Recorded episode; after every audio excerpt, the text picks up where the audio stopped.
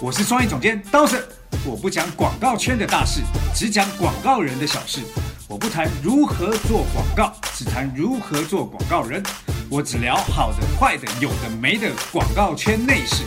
从广告人的各种德性中聊出一些人生道理。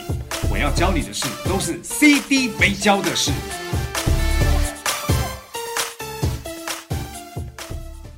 CD 没教的事，大家好，我是刀生。大家好，我是杨帆。好，那今天呢，CD 没教的事要聊一个热门的话题这个热门的话题热了一阵子啊。了，好，其实这个点应该这样讲，就是大家在看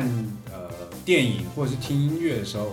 有没有办法在这个过程当中获取到一些创意的灵感？嗯，好，那呃最近有一部电影叫《头号玩家》，不知道大家有没有看过？有啊，当然看过啊，斯皮尔伯格老先生的作品。对，那这是一部老少皆宜的好电影哦。嗯那但是不管是什么电影啊，不管是惊悚片啊、爱情片啊、动作片啊，还是爱情动作片啊， 我觉得通常我们在看的时候都要能够吸收一些东西，要不然看电影就会变成只是单纯娱乐而已嘛，对不对？是，其实要非常感谢斯皮尔伯格，我觉得在这一期我们要特别把导演提出来，为 什么？因为呢，热度能维持到今天。那都是他的功劳，所以如果我们这期的节目有比较好的收听量呢，都是仰赖导演老人家维持的热度。哎，那如果没有呢？ 那怎么办可能就是因为导演功力的问题。 好，算了，当我没说。好， 呃，我不知道大家在看这电影的时候有没有得到什么启示或启发。嗯，嗯那我个人在看这部电影的时候啊，一直不断的在思考，我发现这部电影有很多启发，刚好可以对应创意人的三种重要的态度。你是说它三个关卡吗？不单单只是三个关卡，事实上它里面有很多地方都可以。那今天我们要特别聊聊这三个关卡跟第四个部分。好隐藏三点五个关卡，啊对，那嗯，它带来给我们的一些启发。创意启示，很嗯，奇异。那呃，很多人会抱怨自己没有创意，缺乏创意。那呃，你缺乏真的是创意吗？你觉得？就大家抱怨的真的是缺乏创意吗？嗯，我觉得因为创意是个比较虚的词，我理解那种说，哎呀，我好没有创意，或者我现在最近比较缺乏创意的那个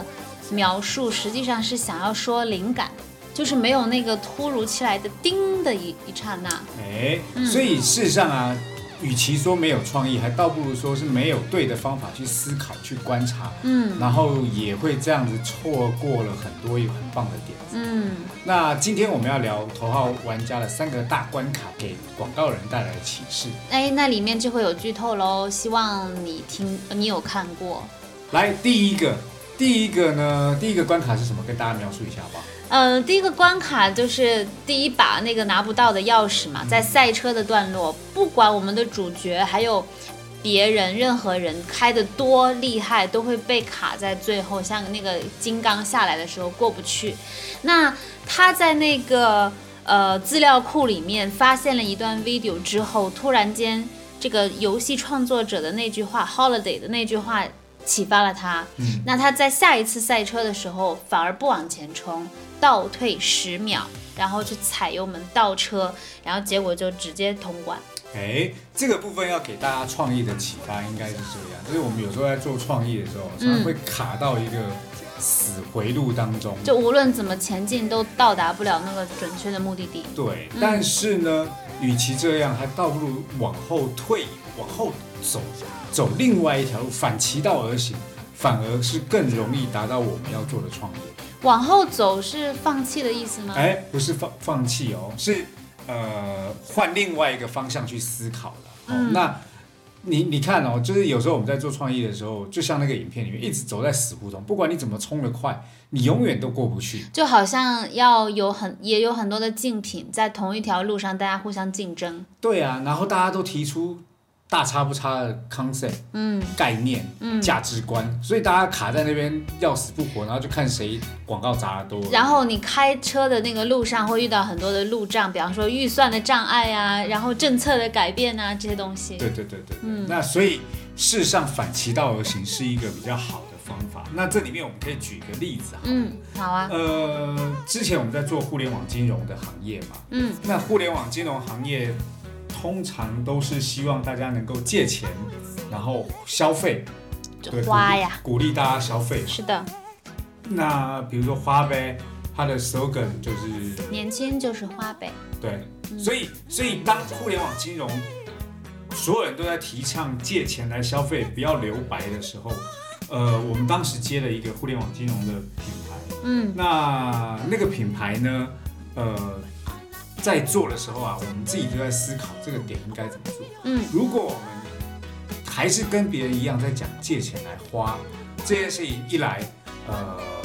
跟人家一样，这也不是我们想要；二来这其实创造出了一个很错误的价值观。嗯，哦，因为鼓励借钱来消费这件事情，的确会让很多年轻人能够会会迷失，甚至陷入到贷款的压力在。最近那个好多公众号的那种大号，然后都在写同一个话题，就是什么，听说第一批九五后已经死于校园贷，嗯，当然标题比较耸动啦，但实际上是在说这种借钱消费的社会问题。是。那我们当时做那个互联网金融呢，我们就提出了一个概念。嗯那个概念呢，呃，借钱其实在国外算是一个贷款啊，在国外算是一个理财的行为。嗯那贷款理财其实不是为了要享受，嗯，而贷款理财来的那些钱，事实上是为了要能够呃投资，甚至创造出更好的未来，这才是一个正确的贷款概、嗯观念嘛。帮你度过现在这一关，拥有更好的未来。对，那所谓的也不一定是这一关，哦也不一定事实上可能比如说呃，好的贷款方式计算好利率，它的确是一个比较好的理财。其实有很多大公司，他们也都是借钱来来做生意。是好，所以贷款本来就是一个金正融的确运用，运运用嘛，所以我们当时提出了一个概念，就是不能让呃消费者误以为误以为借钱是用来消费的，然后也要告诉他们借钱事实上是一个正确的理财方法。而这 slogan 是什么？不告诉你啊，因为我们这个案子还没有那个好，所以不告诉你这 slogan。所以刀匠老师，你真的是在看电影的时候，人家在那边倒车，然后你就想这么多哦、啊，不然呢？要不然你看电影干嘛？真的还这边开心哦？因为正正在投入那个过程当中啊。没有啦，我我觉得可能是个人习惯，我已经养成一个习惯是看一个东西的时候，脑子在转很多很多不一样的东西好，但剧情还是在跟着。好，那到今天节目的后半段，你这三个关卡都讲完的时候，你整体起来将呃教一教我们，你是怎么去做思考的，好不好？好，那第二个关卡嗯，啊、第二个关卡，这个关卡的内容是什么？你跟大家解释一下。第二关卡就是。呃，Holiday 也很喜欢他那个合伙人的老婆嘛。嗯其实当年是他先约会的，只不过他技术宅男过于羞涩，不知道怎么表达，所以第二关最开始外面大家以为是那个闪灵，结果实际上是你要进去跟那个基拉是吧？那个女主角去跳舞，然后去邀请她，然后第二关就过了。对嘛？这个故事里面他就在讲嘛，他他很后悔他没有邀请这个这个女女生嘛。对，因为为那女生那个立刻就回答，就是说，你知道我等你这句话等了多少年吗？对，嗯，那这个部分让我想到另外一件事情。诶，想到什么？其实你知道，呃，在我们的创意思考力的整个思考过程当中，嗯第一步是什么？相信，相信嘛，对嗯不对？呃，我我觉得做创意都这样，做创意有一种呃笨笨的执着，那个笨笨执着就是当他相信这个创意是非常好的时候，他就会相信这个创意可以做出来。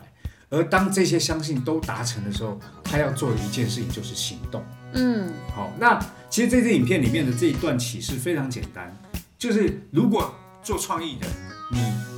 永远都被执行面打败，嗯永远不敢踏出那个第一步。嗯，事实上，你的创意永远都会只是一个创意，它不会变成一个创作。很可能在跟客户提案之前，自己公司内部就先毙掉了。对，嗯那我相信大家在看很多广告的时候，心里就想说：“哎呀，这创意我也想过。哎”对，创很意多是这种创意似我也曾知相识道的感对啊，觉。这创意，哎呀，我以前也想过。嗯，这不可是是跟哪哪哪一样吗？嗯我可是我要跟你讲啊，你你你不能难保同一时间全世界有多少人跟你想在一起，可是有人就能够把它做出来，嗯做出来的原因就是因为他踏出了第一步。嗯，好，所以以后啊，不要再不要再自己这边埋怨，或者自己觉得自己很帅，说哎，这创意我以前也想过啊，人家敢做，你怎么不敢做？对吧？不要拿这种话出来讲。嗯好，那其实我们在二零一一年的时候啊，我们也做过一支影片，那支影片呢，其实是帮华硕拍了一支广告影片。啊，呃，这个广告影片其实用了一百多个多米诺机关。嗯好，那当时在提这个案的时候，甚至我们自己公司内部在讨论的时候，大家都在想说要不要做啊，因为这根本都不知道它到底能不能成功真正的用多米诺还是偷的、借的、假的。啊？什么意思？就是说，因为有一些多米诺它是假的，它中间切换了一个镜头，那它只要十个关卡，一就是一个镜头只要拍十个关卡就行 了。我们都用真的，哇塞，那确实很硬哎。但是也就是因为用真的，所以这个案子我们没赚 钱。应该这样讲啦，这整个案子我们光那个机关设计就设计了两个月，然后拍摄拍了一个多礼拜，哦而这一个多礼拜之内失败了一百三十八次。这一百三十八次是从头开始拍哦，嗯还不算那种拍到拍一点点然后 NG 不算这种哦。嗯如果那些都算起来，应该四五百次有。我天哦哪，，但是最后影片一次完成那一刹那，所有人的喜悦其实是真嗯的。可是当你知道我们在提这个案子的时候，客户就在想，可以吗？嗯能吗？嗯你做得出来吗？我们心里就只有一想，不做怎么知道？嗯，做了以后就知道做不做得出来 啊。一直邀请那个基拉跳舞，直到第一百三十九次，他终于答应跟你约会了。对，那事实上也还很显然，因为我们在拍到那个第一百三十八次的那一天，嗯，其实是我们把所有预算都花完的那一天。因为如果上在帝的安排。如果 如果再再往下拍再多一天，嗯我们就亏钱，哦，就是让你们正好平进平出。 真的就平民出。所以那一支影片，我觉得最重要就是验证了这个案子。嗯呃，不怕想不到，就怕做不到。嗯，所以所谓的创作，创作嘛，创作是什么？是创意加制作。哎，对，好的创意如果没有执行，那这个创意就就只是留在脑子里。就只是一个 PPT 或者是一段文字，一个或是一一跟别张人图，炫耀说哎我也做过啊这种。对一段谈资。对，那其实创意跟制作啊，这两个东西是相辅相成的啦。那呃，重要的就是把这个平衡抓好。那个平衡就是，呃，好的创意也必须要好的执行，好的执行牵扯的就是预算啊，然后时间啊等等这些东西。嗯那这些东西也变成是在，我觉得在广告公司或创作人当中最重要要去思考的点，尤其是如果今天你只是一个创意人，你没有去思考成本跟跟时间的概念的时候，事实上你会挖了一个很大的洞，然后让老板去背负。嗯好，所以我觉得好的创意人不是只有想创意，他还要想制作，哦嗯，创作创作就是这样来的嘛。嗯。好，讲到第三个。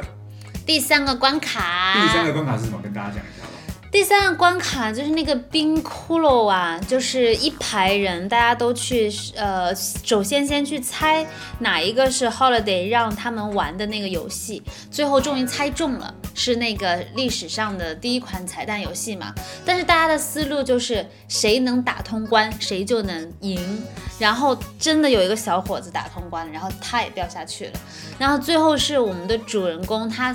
意识到。其实是在里面玩就好了，不一定要赢嘛。那他就找到了彩蛋，拿到了钥匙。好，这个其实给到了一个启示啦。嗯，呃，我觉得赢啊、输啊、胜负啊，在广告圈其实非重要啊，在广告圈非常重要，因为超大家重要啊因为赢了你才有比稿赢了你才能有案子做嘛。对啊比稿输了你就就就没案子做嘛。是所以在广告圈里面输赢很重要。是的，可是，我觉得输赢这件事情对于呃老板来说，嗯它是关乎有没有进账。嗯，可是跟大家比起来，就是跟创意人比起来，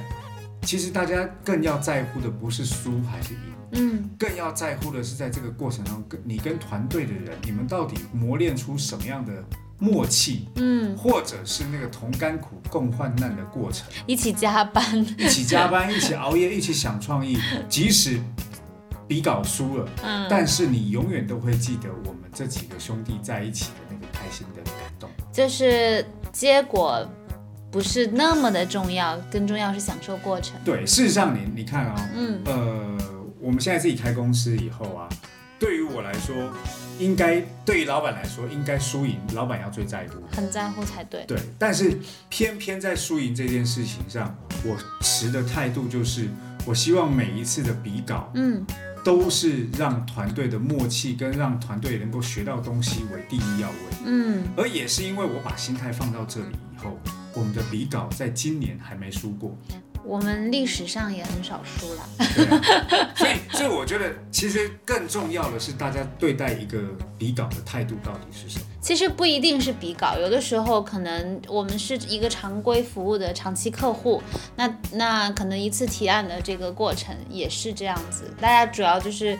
呃，更重要的是，当这个题目抛过来之后，我们在一起做创意探讨的那个过程，而不一定是说，哦，客户一下子就点头，还是说让你回去再做调整。对，那除此之外啊，其实这这个游戏第三关他还讲到一个点，嗯他讲到一个点就是他希望那个那个那个主角在游戏里面随便逛，然后在逛的过程当中呢，呃，去找到那个呃最开始玩这个游戏的那一个人，它的彩蛋，对对彩蛋嘛。那后来你就会发现一个点，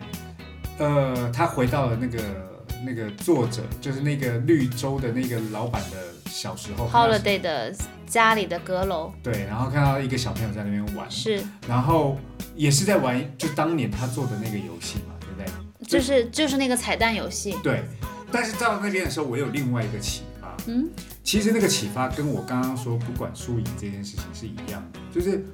我们以前在做广告的时候，其实拿多少薪水，或就是以前我们刚开始想要进广告行业，还没进广告行业，我嗯，们根本都不知道比稿这件事情，我们也不知道这个工作能够帮我们赚多少钱。是可是我们想要进这个行业的一开始的初心，真的是因为发自内心的喜欢创意，啊，对吧？嗯，真的是发自内心。所以，是当我们真的发自内心，当我们现在工作很累，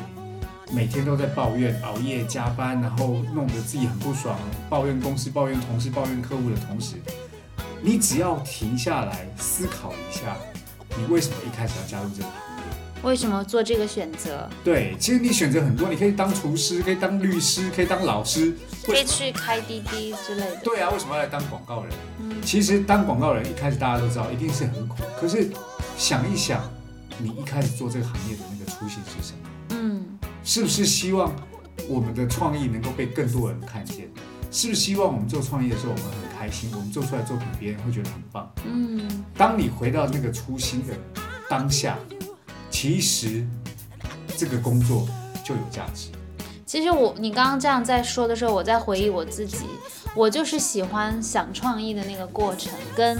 呃一段时间的思考和讨论之后，那一个点子被找到、被发现、被讲出来的那一那一刻，超开心的，嗯，其实你看哦，呃，我们去年做了一个案子，就是李宁的那个云科技嘛，就是哦他那个鞋底小球的小球，呃，那个案子其实没有很大的预算，嗯，那小制作，对，然后呢，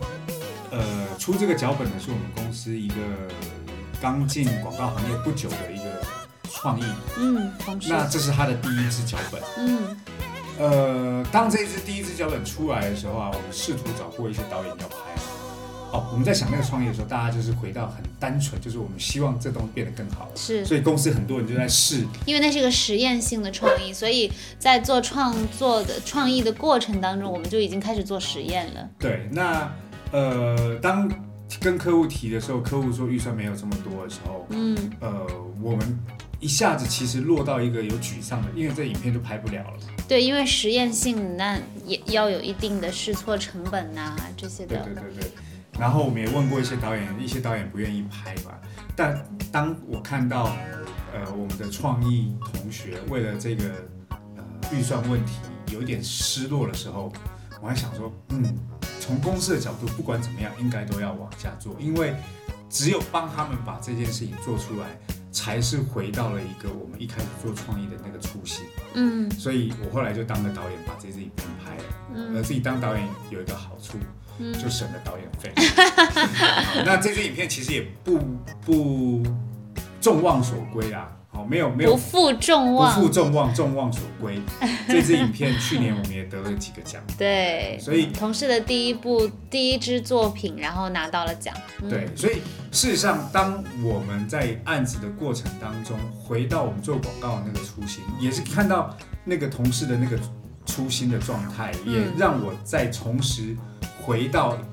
以前做广告的那种快乐。嗯好，所以这也是我觉得在过程当中我们最最重要，而且最难用金钱衡量的一个一个价值啊。嗯，好，那其实，在第四个关卡，就是当他们已经破关以后，隐藏关卡。对那个主角要去签那个份合同的时候，是他给了他一支笔，然后说你现在签下你的名字，这公司就是你的了。对，但他后来没有签嘛，没有是签的原因是什么？因为他突然间想到这一幕，就是 Holiday 和他的那个唯一的好朋友，他当年的合伙人，就是分家之前的那一幕。对嘛，签下去以后，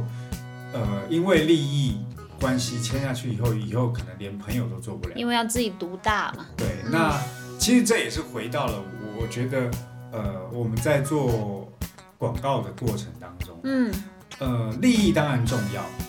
可是有时候更重要的是，呃，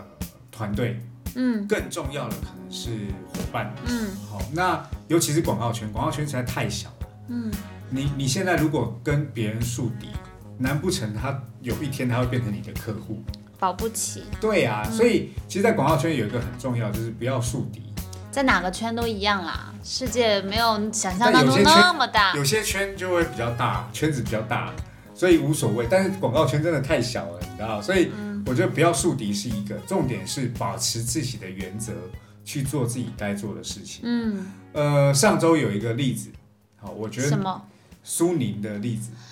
哦，全联嘛， 对，苏苏苏全宁全联经济美抄学。袭了全联经济美学的案子嘛，嗯那这个就是我刚刚提到，我觉得输赢其实不是最重要的，嗯获益也不是最重要的。嗯，但重要的是你的原则在哪，底线有没有底线哦去踩到？好，底线在哪嗯里？那我觉得，如果一个人，尤其是现在这个行业啦，如果连底线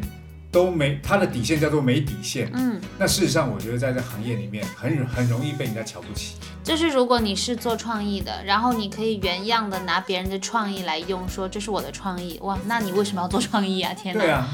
这这还要你干嘛？ 对不对，你只要去搬运就好了。对啊，那今天要讲到这么多啊，我我们刚刚讲的第一个例子嘛，呃，当你前面的路走不通，你可以往后走，换一条是路，退一下。好嗯是第二个例子呢，呃行动，是走踏出第一步，是其实比有创意更重要。嗯好，那第三个呢是不忘初心，然后呃输赢不重要，不忘初在意心，过程，对，在意过程，初心很重要。嗯好，然后第四个就是利益不是最重要的，重要的是伙伴伙伴底线，原则。嗯好，那刚刚讲的这四个东西，其实也能够套用在自己的人生观当中。是好，那呃，希望大家能够从看电影的时候啊，去想一想它到底带给你什么启示跟启发。嗯那我觉得我们可以把这些东西浓缩一下，变成在下一次跟大家分享。好如啊何从电影或是在看广告影片当中获取创意灵感？好啊，那可能我们可以再去单独开一集。嗯，用一个其他的形式，怎么去借鉴我们在做广告创意过程当中？那高爽老师嗯可不可以先简单的剖析一下，像《头号玩家》，你在看那四关的时候，你是怎么从视觉、听觉的这个过程，一点一点的去给自己产生呃启发的？嗯，好，呃，我我我先讲，我去年、诶不是去年，今年今年回台湾的时候，我跟广告文案天后李新平小姐，嗯，我我们两个一起去看了一天，看了三部电影。哇哦，那她有一个特别的举动让我印象深刻，嗯，就是她在看电影的时候会拿一张纸、一支笔开始记。哦，他其实，呃，他在书里写过，他哎看是电影会做笔记的。哦，我就我以为他是在家里看那种 DVD 会做笔记，没有，是在看电影，然后漆黑一片的时候。对，企业片是这样嗯写，然后写完以后拿给我看，你看，我都不知道我在写什么，哈哈 哈。他也这样跟我讲，然后我看了一下，我的确也不知道他在写什么，他就他自其实自己肯定知道的。但是我觉得这个一个很重要的关键，就是我们在看电影的时候，到底哪一幕忽然感动了你，嗯，忽然哪一幕让你忽然有一种心里被触动的感觉。每个人都不太一样。这对，样所以的话所以在这个过程当中，你还是可以在看电影，看电影的时候还是在观察。嗯，而且你知道电影屏幕这么大，每个人在观察的焦点都不同。对，没错，哦，有些人可能在观察后面的人，有些人可能在观察。可是不管你观察什么，一定是有某部分的触动让你有感动，是，对吧？然后就可以把它记下来。对，那个感动，你先把它给先观察到嘛，嗯然后把它记录下来。嗯，在记录下来的过程当中，你就开始思考这整件事情的来龙去脉，它到底是发生了什么事情，为什么让你在这一刻得到了共鸣？就是开始问自己，为什么你会对这一幕印象比较深刻？为什么你想要把它记下来？对，这里面不只是包含事件的发生，嗯，它可能还有情绪的转折。也可能是视听语言的运用，对，怎么拍呃的，什么样的音效。对啊，那当这些东西一产生的时候，其实你不用太压抑，哇，整部片我都要这样操，不用。嗯，其实你就观察，有感动的时候你就提，就是脑袋就转一下，到底发生了什么事情，嗯，那什么事情你感动的点到底是什么，你就把它大概记下来。看完电影回去之后，再把你记的东西重新思考一遍，嗯，你就会想很清楚。重新思考的过程也许会有有所偏差，嗯，可是那个有所偏差你也不用在意，因为有所偏差也就是你再创意的过程。